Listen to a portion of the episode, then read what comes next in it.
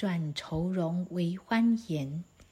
格当派传承是一千年前由印度班智达阿底峡于西藏创建的。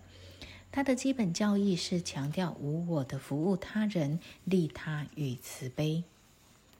有名的格当巴格西囊利当巴生活在八百年前，他是一位宁静的成就者，然而脸上总是布满愁云。他大部分的时间都独自在山洞中闭关祈祷、断食和哭泣。他越是看到众生在轮回中所受的痛苦，他就越忧愁烦闷。那就像一场梦。他的道友深知佛教教义，于是提醒他：为什么要那么认真呢？那么这就是更悲惨的事了。众生因他们梦魔一般的虚幻妄想而备受无止境的痛苦。囊利哭着回答，然后他要回到祈祷沉思的状态。有一次，这位忧郁的大师显得比平常更沮丧。他把一块旧布绑在头上，好像带笑一般。谁死了？其他的僧人们询问着。谁不死呢？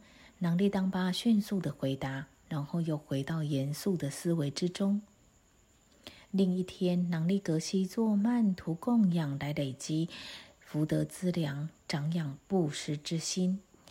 他画起，他面前矮木桌上供着成堆的红花色米，其中掺有各种宝石。这时，突然跑出一只老鼠，想从那堆米中偷一块绿松石。但不论他有多努力，都无法移动那块石头，因为对他来说，那石头实在太大了。小朋友啊，老老老格西喃喃地说：“蓝色的那一块不是乳酪。你那无知的努力提醒了我，这愚昧世界中世俗总是在徒劳无益的挣扎。你既不能吃这块石头，也不能卖掉它。”这块绿松石对你又有什么用处呢？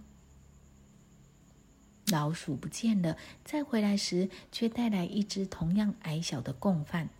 他们一起努力，一直推，一直拉，虽然缓慢，但确实把玉石从那堆米中移走了，然后一起消失在桌子底下。